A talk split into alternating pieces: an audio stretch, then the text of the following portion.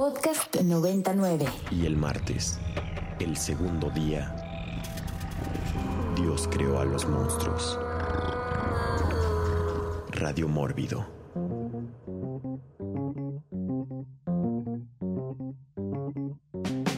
Y estamos, estamos de regreso en Radio Mórbido después de escuchar al maestro, ¿no? Absoluto Henry, Henry Mancini con esa canción eh, Baby Elephant Walk, que escribió como parte del soundtrack de la película Hatari eh, de 1962, que pues trataba justo de safaris. Y ya había mencionado Enrico al principio del programa Dactari. ¿no? Que fue una serie, una serie de televisión que duró durante muchos años, que justo se desarrollaba en este ambiente, ¿no? Que tenía que ver con, este, con jeeps, con Sarakovs, eh, con gente con camisolas y, bermudas este color kaki y que había pues todo este tipo de animales que existen en las sabanas, sabanas africanas, ¿no? Jirafas, eh, leones, elefantes y todo este tipo, todo este tipo de fauna de esas regiones. Estamos en Radio Mórbido, en nuestro programa, eh, hablando sobre los elefantes de todos los tamaños, de todas las especies, de todos los colores, pero también este, sobre todo los productos culturales que se han dado alrededor de los elefantes. Y creo que pues es momento ya de entrarle de lleno a las películas, ¿no? Y yo recuerdo una película, porque también las botargas de elefantes son muy conocidas. Este, yo me acuerdo cuando yo era niño, ¿no? En la Ciudad de México había un restaurante inmundo que se llamaba Los Comerciales, ¿no? Donde tenían animales en botarga eh, y había la botarga de una rata, ¿no? Pero también tenían la botarga de un elefante. Y eso me lleva sin duda a recordar una película que se llama The Banana Splits Movie de 2019, este, en la cual pues sale todo un grupo ahí de botargas, ¿no? Y están eh, eh, Fliggy the Beagle, Bingo the Gorilla, Drooper the Lion y Snorky the Elephant. Una película muy, muy divertida de Banana Splits. Se las eh, recomiendo a todos para ver a Elephants Mala Onda. Enrico Wood. Igual, aquí quiero complementar algo que había dicho eh, Eric sobre Tony Jaa y, este, y lo que era Tom Jung-gung, pero también en On Back 2. Es que particularmente el arte marcial, y esto lo vamos a ver con, en otras películas que vamos a mencionar, pero el arte marcial que utilizó en esa película no era Muay Thai, era Muay Boran. Y era un arte marcial que se había inventado en el medievo tailandés cuando se utilizaban a los elefantes en el combate, o sea, en, en la guerra. Y era porque el punto débil de los elefantes, pues es que llega un güey con una espada, ¿no? Y les rebana las piernas. Entonces lo que hacían es que tenían a un guardia resguardando cada pierna del elefante. Y la técnica de la que hablaba eh, Eric al final de la película de Tom Jung-gung es que lo que hacían estos cuates era tomar las, las extremidades y romper, las, romper los huesos. Entonces era un, un arte marcial que específicamente estaba hecho para desarmar al enemigo y mantener este, protegidas las patas de cada elefante, ¿no? Y pues es esto, el, el uso del elefante en en la guerra es, es algo de lo que hablaremos durante eh, a lo largo del show, sobre todo en películas. Sí, justo, a ver, justo una de las cuestiones que tenemos como seres humanos es que de pronto utilizamos y obligamos a los animales a hacer toda una cuestión este, de cosas que naturalmente no harían. Más adelante vamos a hablar de la pena de muerte por elefante, por ejemplo, y después cuando los elefantes se, se ponen a hacer lo que les enseñamos, cómo les damos pena de muerte nosotros. Pero justo lo que hablaba Enrico es algo que hemos visto eh, en muchas películas, pero que tiene que ver con la historia, la historia de la humanidad. La industria del hombre y el furor por hacer daño a sus enemigos hizo que emplease estos enormes cuadrúpedos en la guerra, armándose de diferentes modos. Entre ellos, unos eh, castilletes o torres de madera desde donde cierto número de guerreros disparaba armas arrojadizas. Heliodoro fija el número de soldados que montaba la torre en seis. De todos modos, puede juzgarse el daño que haría esta especie de fortificación móvil, pues además de las flechas y dardos que despedían eh, sus defensores, el elefante hacía también uso de la trompa, puesto que según algunos historiadores, este animal se aficionaba mucho a los ejercicios bélicos. O sea, lo enseñábamos a echar desmadre y a madrearse a todo mundo y pues al elefante le gustaba y ya lo hacía. Eh, la primera vez que le vemos aparecer en la escena en la historia militar es en la batalla de Arbela o Arbella, y esto fue en Siria en el año 331 a.C., en que Darío, rey de Persia, les presentó en número de 15 en el centro de su línea de batalla contra Alejandro el Grande, el cual, a pesar de esto, venció a su enemigo y le despojó del reino. El rey vencedor, o sea, Alejandro el Grande, como gran capitán, no dejó de aprovechar este elemento de guerra y los elefantes formaron parte en lo sucesivo eh, de las falanges macedónicas. Eliano dice que los griegos organizaron militarmente al conjunto de elefantes dentro del ejército y existía como la falange y era el cuerpo principal que tenía 64 elefantes. Después venía la Caler Arquia, que tenía 32 elefantes, la Elephant Arquia con 16, la Epit Arquia con 4, la T Arquia con 2 y la So Arquia era un elefante solo. Entonces, imagínense ustedes tener un ejército donde pues había unos 200 o 300 elefantes como parte, como parte del armamento, que sin duda lo podemos comparar nosotros al día de hoy con lo que son los tanques, y pues si estuviéramos hace 400, 300 años, pues entonces desde Ucrania nos estarían pidiendo que si les mandamos elefantes este, para ver si se dan sus que veres con los rusos. Y en muchas películas podemos ver esta cuestión de los elefantes y yo pondría una primera que es 300, ¿no? En la película de 300 podemos ver el uso de estos, estos animales eh, de esa manera. Eric Ortiz. Yo nada rápido, quería hacer una corrección porque hace rato creo que me confundí un poco porque Tony ya obviamente no avienta elefantes, creo que dije eso, pues él los adora, ¿no? A los elefantes, pero sí me refería, hay una secuencia que está en YouTube que tal cual se llama The Best Elephant Throw Ever, la mejor así el lanzamiento de un elefante, es obviamente uno de los villanos. A esa, a esa secuencia me refería del clímax de, de The Protector. Y bueno, hablando lo que decía hace rato, que también un poco se une con, lo, con esto de, guerras, ¿no? Y de películas así muy en, en vena del Señor de los Anillos o, de series como Game of Thrones, pues de una vez, ¿no? lo que decía de la India, eh, Bahubali, que es la película, otra otra vez SS Rajamouli, su película posterior a la de la mosca vengativa Iga y su película anterior a RRR, el próximo domingo gana el Oscar, ¿no? A Mejor Canción Original.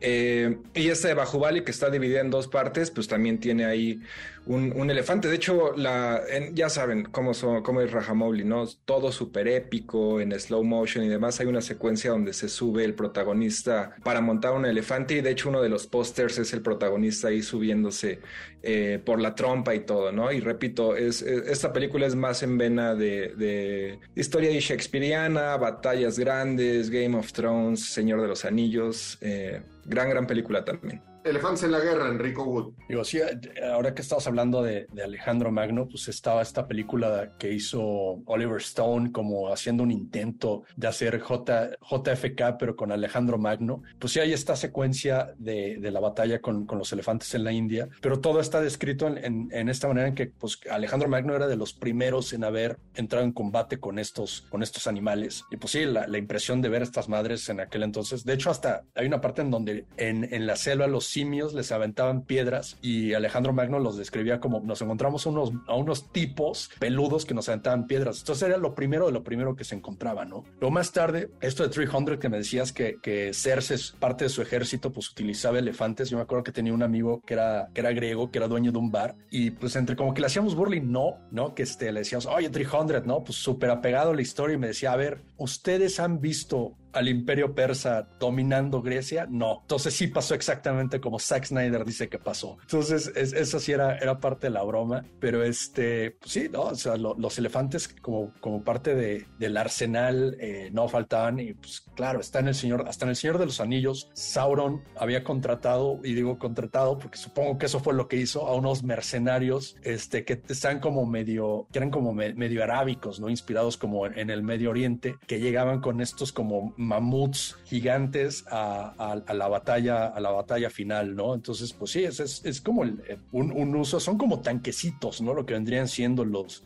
los paquidermos, los elefantes, los mastodontes, todos estos animales, ¿no? De, que vienen de esta rama. Pues bueno, evidentemente en Asia, ¿no? Que es eh, un animal que ha estado ahí durante millones de años, pues los elefantes son importantísimos y se han utilizado de todas, de todas las maneras. Pero para ser justos, ¿no? Eh, eh, con la cultura hindú, pues no solamente los han utilizado en la guerra, y ya lo veremos este, más adelante otros este, usos perversos que le dieron a los elefantes, sino también eh, los han deificado, son parte de su panteón, de su panteón de dioses, ¿no? Y Ganesha o Ganesh es uno de los dioses más conocidos y adorados del panteón hinduista. Su forma física es de cuerpo humano y cabeza de elefante. Es ampliamente reverenciado por su poder para eliminar obstáculos, patrón de las artes, de las ciencias. Debido a ello es considerado el Señor de la Abundancia e igualmente como el Señor de las Letras y el Aprendizaje y la representación del intelecto superior. Ganesh surgió como una deidad inconfundible y de forma claramente reconocible entre el siglo IV y V después de Cristo durante el imperio Gupta aunque heredó rasgos de los precursores védicos. Su popularidad creció rápidamente y en el siglo IX después de Cristo fue incluido entre las cinco principales deidades del smartismo, una religión hinduista.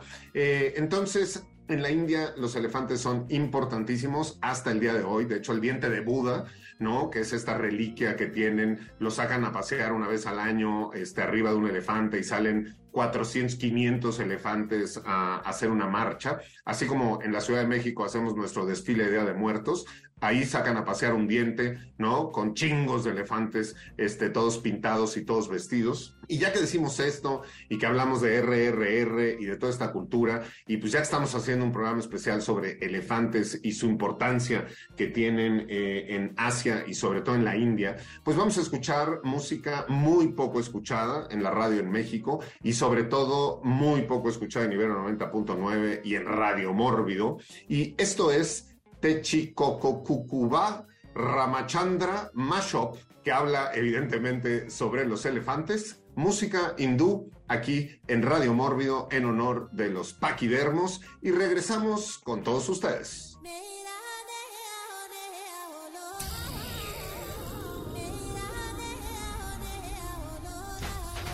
Y estamos de regreso en Radio Mórbido después de haber escuchado esta pieza hindú de música hindú este, relacionada con los elefantes de che, eh. Em, estamos en Radio Mórbido por Ibero 90.9 hablando de elefantes.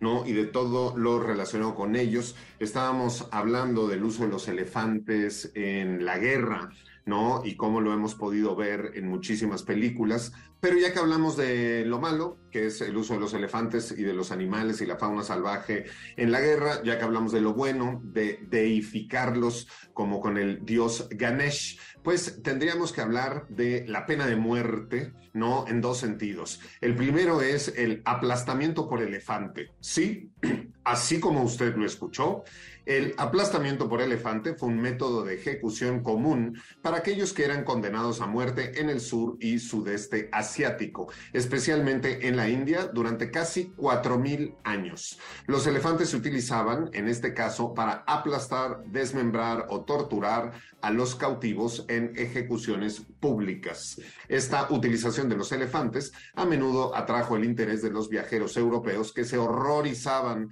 con las escenas y se recogió en numerosos diarios contemporáneos y relatos de viajes a Asia. La práctica fue finalmente suprimida por los imperios europeos que colonizaron la región entre los siglos XVIII y XIX. Pero así, tal cual, la pena de muerte era aplastamiento por elefante y te ponían la cabecita en el piso y le decían al elefante, a ver, bávar, date y plunk, pues así como aceituna rellena te aplastaban, te aplastaban la cabeza. Sigamos hablando de productos productos culturales este, que, tienen que, ver, que tienen que ver con los elefantes y pues para, ¿no? Este, irnos a hacer una nota más feliz, tendríamos que hablar de Babar, este, esta familia de elefantes, que es un rey y su hijo, y sustenta una serie de cositas este, entretenidas y divertidas para los niños. Yo lo llegué a ver de niño, pero me parecía inmundo y aburridísimo.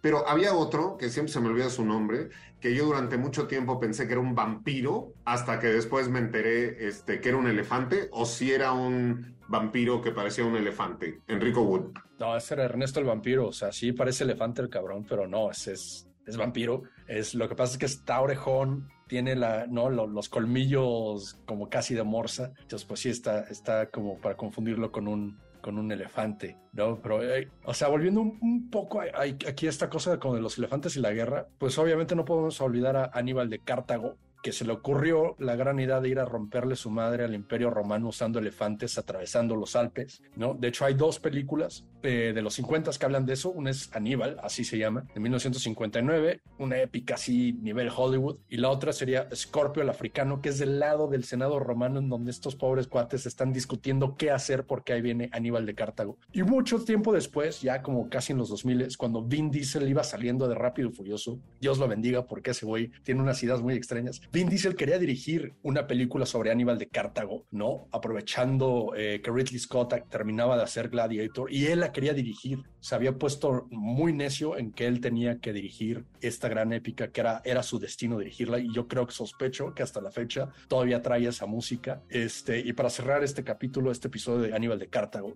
pues también volviendo con Ridley Scott, hay una, está esta anécdota en donde Dino de Laurentiis, ¿no? El, el gran legendario productor, ¿no? Le había llamado a Ridley eh, Scott, este sí, Ridley Scott, perdón, no, eh, yo la osadía, este, le dijo, Ridley, es que hay que hacer Hannibal, cabrón. Y Ridley Scott le decía, güey, es que acabo de, haber, de, hacer Gladiador, la verdad no tengo ganas de hacer otra épica de, de, de romanos. dijo, no, no, no, no, Ridley, Hannibal, pero Lecter, cabrón. Le, ah, ok, sí, no, sí, sí, sí, no hay bronca, sí me la viento. Muy bien, eh, Eric Ortiz. Pues ya igual última cosa sobre relacionada con la India, que existe por ahí una parábola que se llama Los ciegos y el elefante, que tiene que ver con unos ciegos que van a que no conocen cómo es un elefante y van a tocarlo y, tocan diferentes partes, entonces cada uno tiene una, eventualmente una definición diferente y obviamente la, digamos, la moraleja es eso, ¿no? De que todos tenemos una perspectiva muy limitada, ¿no? Del mundo.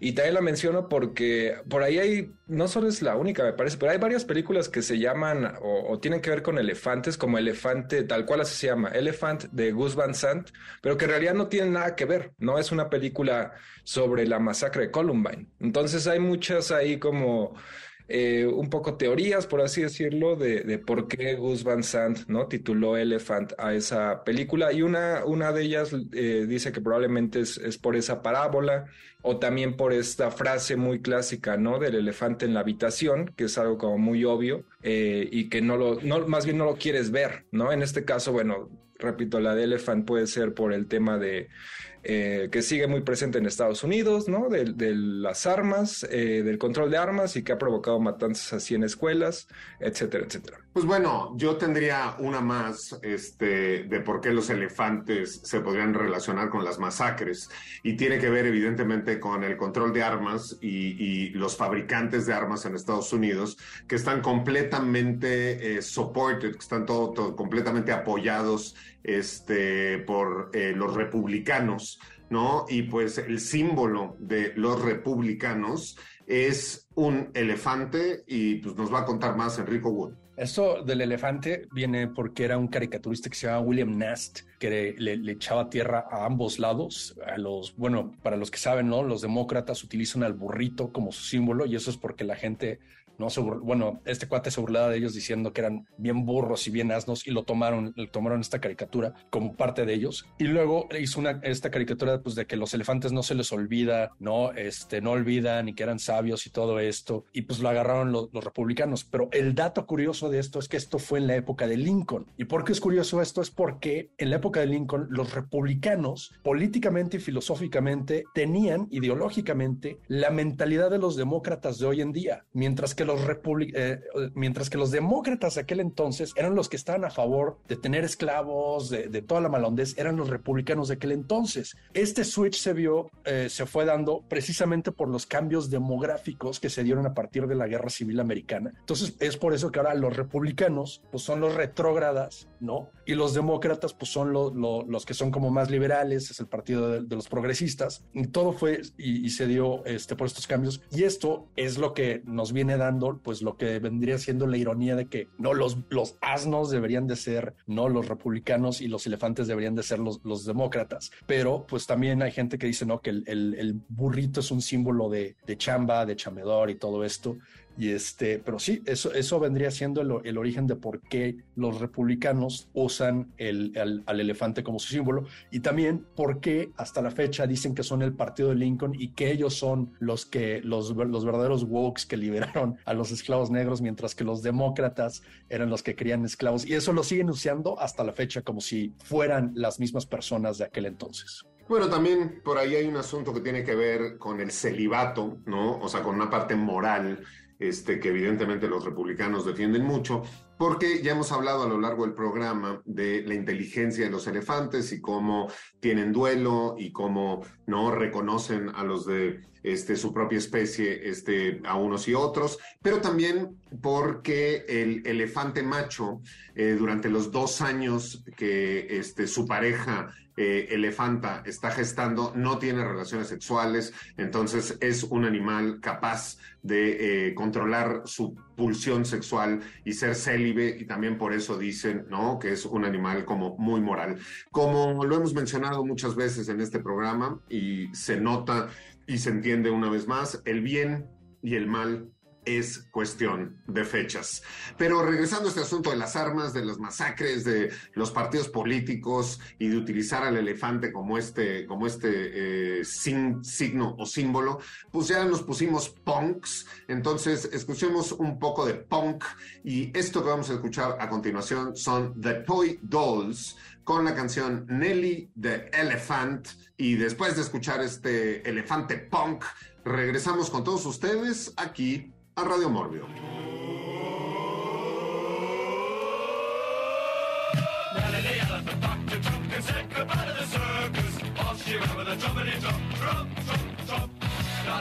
Pues esto fue un poco de punk rock eh, inglés con The Toy Dolls y la canción Nelly the Elephant aquí en Radio Mórbido que justo le estamos dedicando todo este programa a los paquidermos, a los elefantes, a estas criaturas, criaturas majestuosas que eh, aún aún podemos ver, ya no en la cantidad ni en la variedad este, que se podía ver antes, pero que también los tenemos, todavía los tenemos entre, entre nosotros. Eh, Enrico, Enrico Wood, pues eh, ahora que estamos hablando entre el, punk y elefantes, pues vamos a hablar de un elefante que se puso punk. De hecho, hay un, hay un documental que se llama Tyke Elephant Outlaw, que es sobre este elefante en un circo en Hawái, pues que un día, bueno, no un día, sino es lo que pasa cuando tomas a un elefante, este, los, lo quitas de su hábitat natural y pues lo empiezas a maltratar para el entretenimiento del público. Pues lo que hizo este elefante fue que eh, se hartó porque pues sí, eh, la domadora, de hecho lo trataba así como medio jete, la agarró, la metió en la, se la metió en la boca, la masticó, así la rompió los huesos, la escupió y empezó a agarrar parejo contra todo el público, salió así en estampida.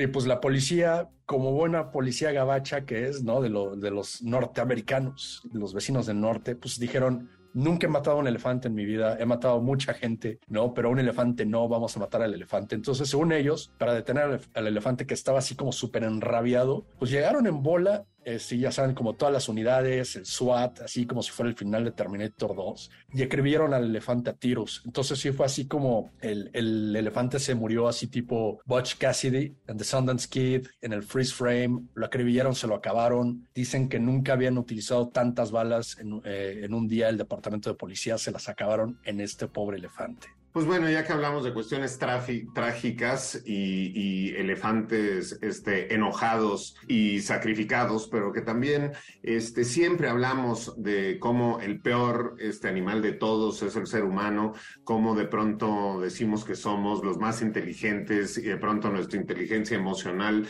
que es prácticamente nula como especie, muestra todo lo contrario. Tendríamos que hablar de Topsy. Topsy, un elefante que el 4 de enero de 1903 fue sentenciado a pena de muerte y pues lo sentenciaron a la horca.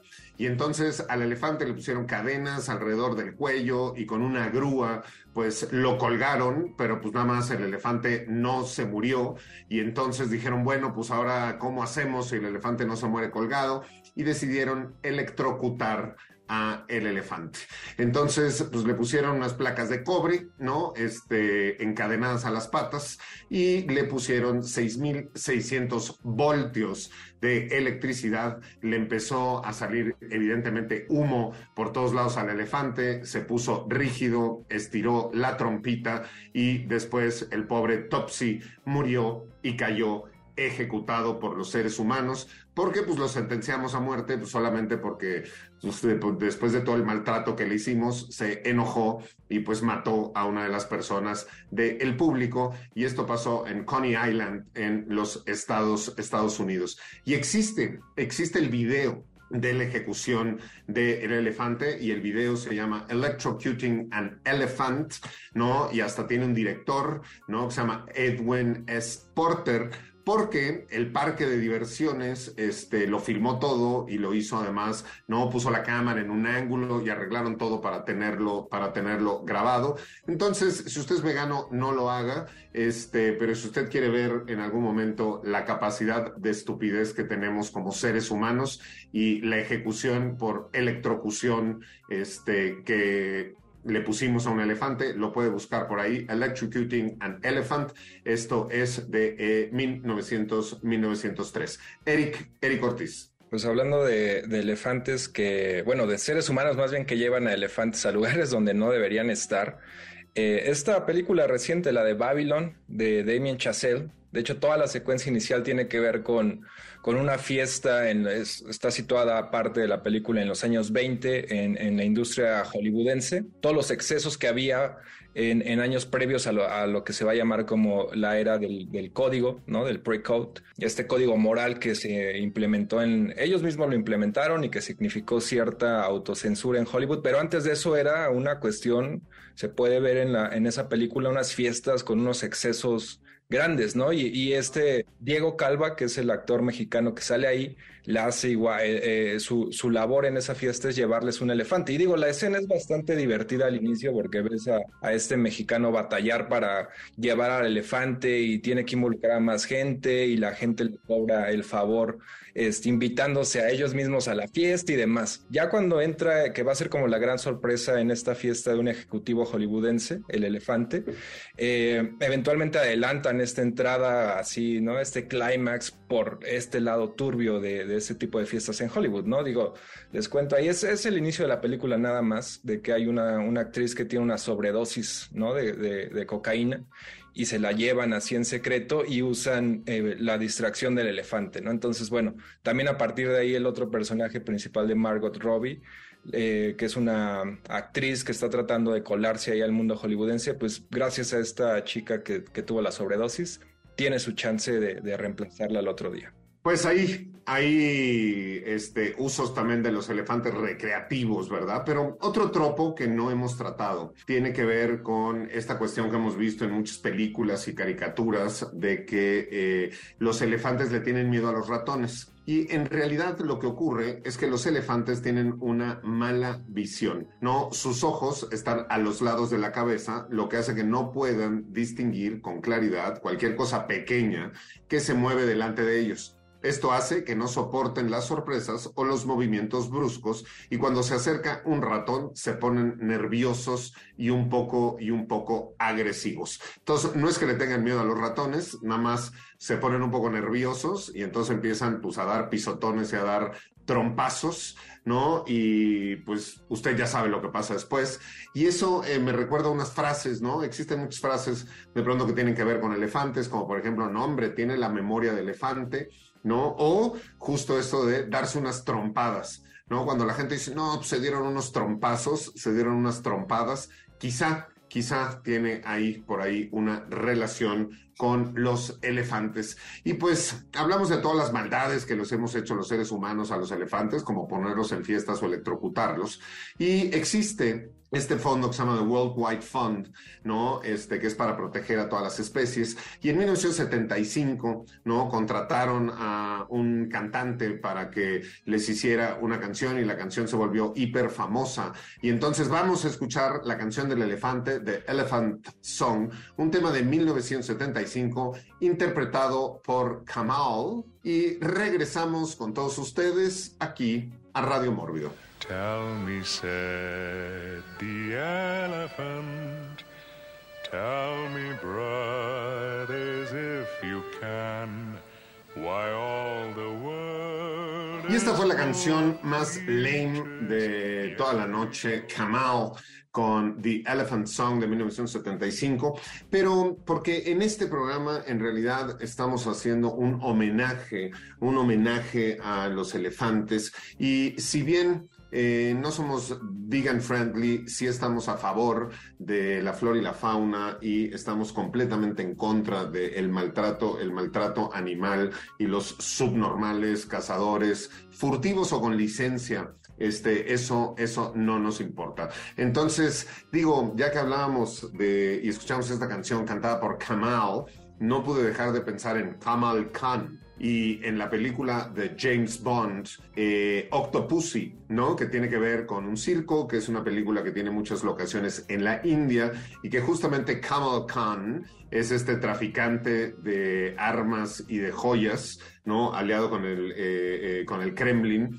Y James Bond tiene que escapar eh, de un castillo y ser eh, víctima de una cacería y justo lo están cazando en elefante, ¿no? Y van ahí dentro de los eh, arriba de los elefantes en estas cestitas cazando a James Bond y James Bond les desamarra de la panza a los elefantes las cestitas para que se caigan. Podemos ver ahí el uso de los elefantes y después pues podemos ver todo lo que es el circo de Octopussy, como pues también todavía utilizaban a los elefantes en sus shows. Enrico, Enrico Wood. Digo, así como para hablar de, de, esta película mega lame, pero pues ya que porque sí, sí tiene una, una, parte así medio violenta que tiene que ver con elefante, pues es Water for Elephants. Está ahí cuando Robert Pattinson todavía no era nuestro Leonardo DiCaprio 2.0, ¿no? Que lo, lo, querían ensartar ahí en pues estas épicas románticas, ¿no? Y este, pues este, este mono que se mete a trabajar en un circo y pues Christoph Waltz es el ring leader y es bien malote porque también Christoph Waltz iba saliendo, me parece, de,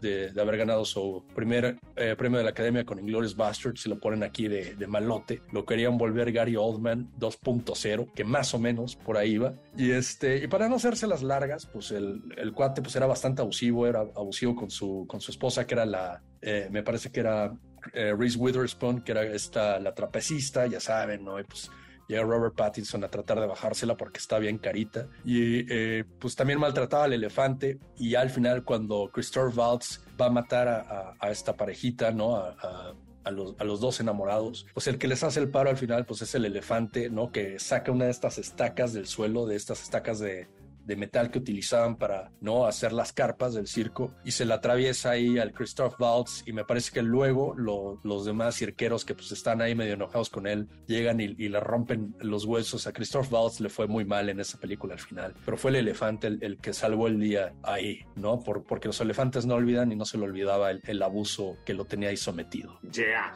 pues bueno a ver otra de las características principales de los elefantes es que poseen unos grandes pabellones auditivos o sea, unas orejotas como este, lo podemos ver en la película de Dumbo, mayores en, los, en el elefante africano que en el asiático. La principal función de estas orejas es la termorregulación del animal. Al estar muy vascularizadas, permiten un correcto enfriamiento de la sangre, que en animales de ese volumen sería difícil conseguir por otros medios.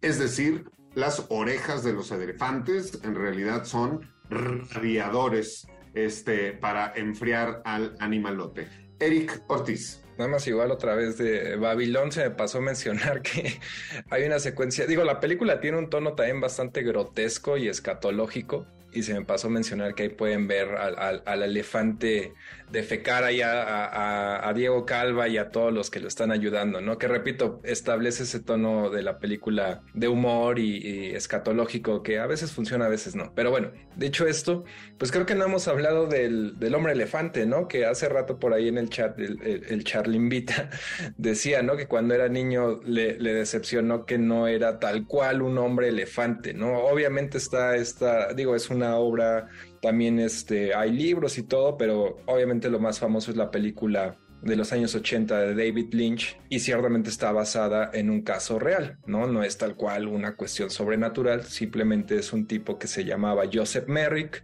¿no? Eh, originario de Reino Unido, que tenía una cierta deformidad. Entonces, digo, esa película creo que explica también por qué David Lynch, por ejemplo, es muy fan de Freaks, ¿no? Va más en esa línea de seres humanos con alguna deformidad que tal cual son vistos como atracción de circo, de todo esto, eh, vistos como fenómenos, ¿no? Sí, bueno, a ver, otro de los tropos, este, por decirlo así, otro de los segmentos cinematográficos donde podemos ver elefantes, tienen que ver también con todas estas películas este, de Tarzán, ¿no? Todas las películas que suceden en África este, tienen de pronto por ahí apariciones, apariciones de elefantes, ya sea en las películas serias o también en películas de comedia, porque también en muchas películas de comedia podemos ver cómo aparecen elefantes y podríamos hablar desde este, el que ahora es la ballena, eh, pero que tiene una película cómica que se llama George, George of the Jungle, este, eh, George de la Jungla, así que es una parodia de Tarzán,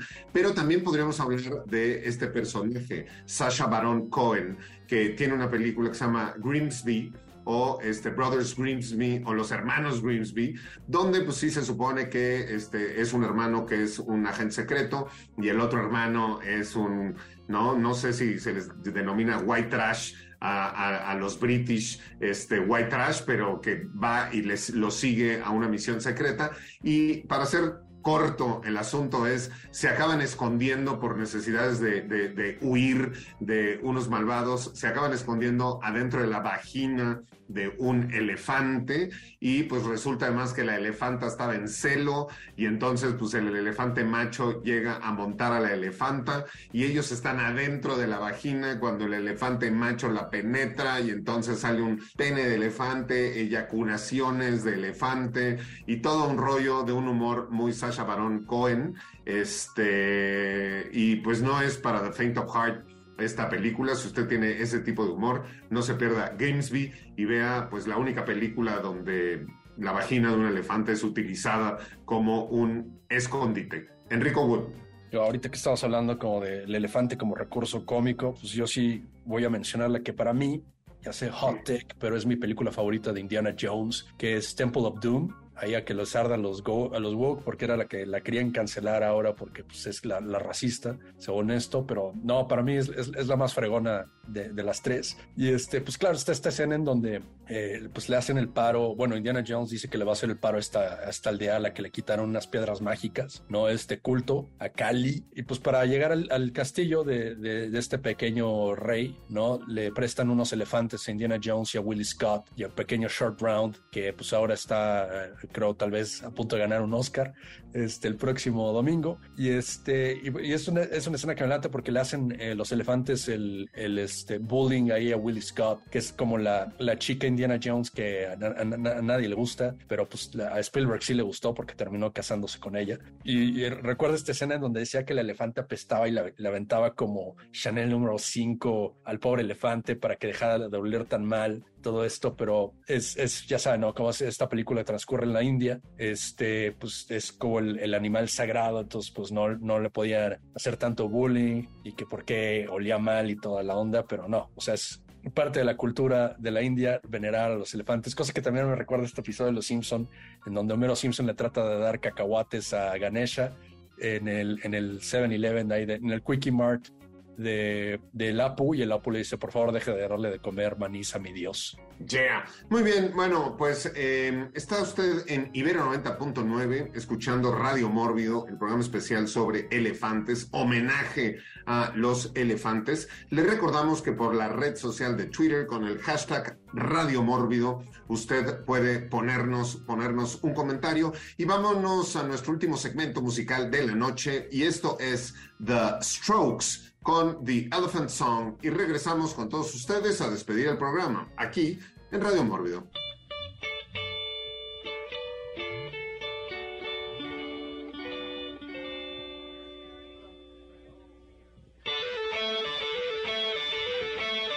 Y estos fueron The Strokes con Elephant, Elephant Song, aquí en el programa especial de Radio Mórbido, homenaje a los elefantes y todo lo que existe y hay alrededor de ellos. Y vamos con Enrico Wood. Pues ahí no me, no me podía dejar eh, de mencionar a 12 Monkeys de Terry Gilliam. Es esta película en donde pues una pandemia, no algo así con la que experimentamos, pero peor, pues radica casi a toda la raza humana y pues envían a Bruce Willis tipo el Terminator al pasado, ¿no? Para tratar de evitar que, que esto suceda. Supuestamente los que liberaron el virus eran unos ecoterroristas que se hacían llamar los 12 monos y que el líder supuestamente era Brad Pitt, eh, un Brad Pitt que está así como medio locochón. Pues no, eh, lo, lo que pasa es que en el futuro de Bruce Willis, cuando él salía a la superficie como a tomar muestras virales, este, pues los animales rondaban por ahí, entonces había elefantes en la ciudad y todo por el estilo. Y entonces lo que explican es que en el pasado, pues los 12 monos no eran los que liberaron el virus, los 12 monos eran pues unos eh, activistas radicales que hacían pues travesuras, este, y eh, como para hacer este activismo, ya saben, aplicársela al sistema. Y pues lo que hicieron fue soltar a los animales del zoológico en las fechas cuando se liberó el virus y lo que eh, quien liberó el virus en realidad pues era un, un científico este que tenía como una ondita ahí de que como a ver qué, qué hacía con la raza humana este y pues sí eso fue lo que pasó el, origen de por qué habían elefantes en la ciudad en el futuro pues era nada más parte de una travesura de, uno- de unos este activistas tipo Greenpeace Bueno, justo ahorita que mencionabas liberar animales, pensé en las estampidas, ¿no? Que son una de las cuestiones eh, que eran más peligrosas eh, en el pasado en África, cuando pues se espantaba un elefante y se espantaba su vecino y el otro, ¿qué pasó? Y entonces todos salían corriendo,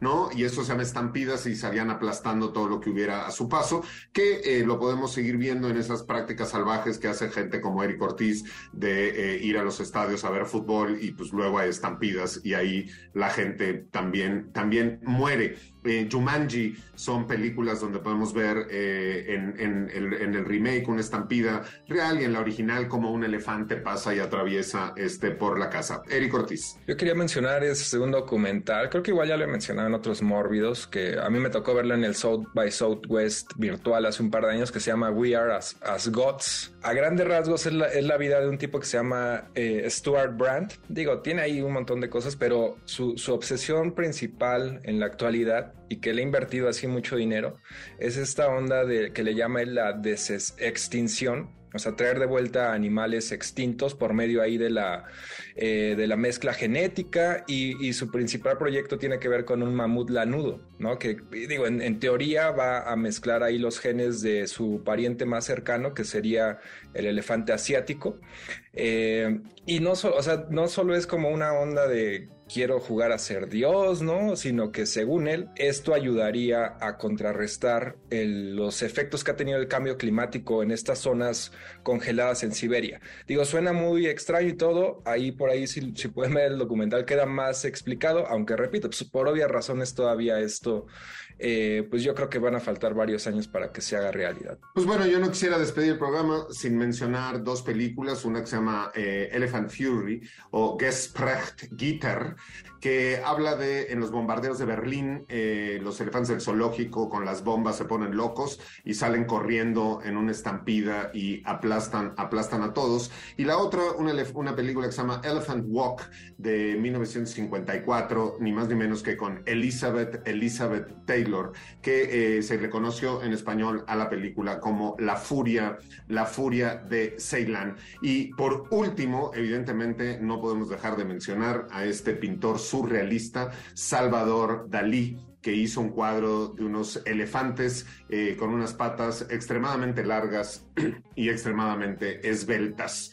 Y mm, con esto, con esa imagen de Salvador Dalí, terminamos el programa de hoy. Muchísimas gracias a toda la gente que estuvo con, eh, con nosotros en, en, vivo y que estuvo y que estuvo comentando. Rajes Sabo, eh, Charlimbita, Alfredo Lira, eh, Carolina Peláez, eh, Palo, Palo, Paola López Cruz. Gracias por unirte esta cuestión este, de las grabaciones de Radio Mórbido con nosotros. Marga Carinti, Irene Barrientos y todos los que participan semana a semana con nosotros en Radio, Radio Mórbido. Mamuts, por ahí hubo en el norte de América, pero lo que hubo aquí en el valle de Anáhuac era un lago con un islote donde había, había ahí un nopal en el cual aterrizó un águila y estaba esperando ver si pasaba un elefante, pero lo que pasó fue una serpiente y se la devoró y eso se volvió eh, eh, la señal de que había que fundar ahí el imperio y la gran Tenochtitlan, desde donde siempre transmitimos Radio Mórbido y que además es el rolononon con el que siempre acaba, acaba nuestro programa. Y gracias a todos por estar con nosotros una noche más. Y también, como siempre, les recordamos que nos escuchamos la próxima semana y que desde la gran Tenochtitlan, viva, viva México.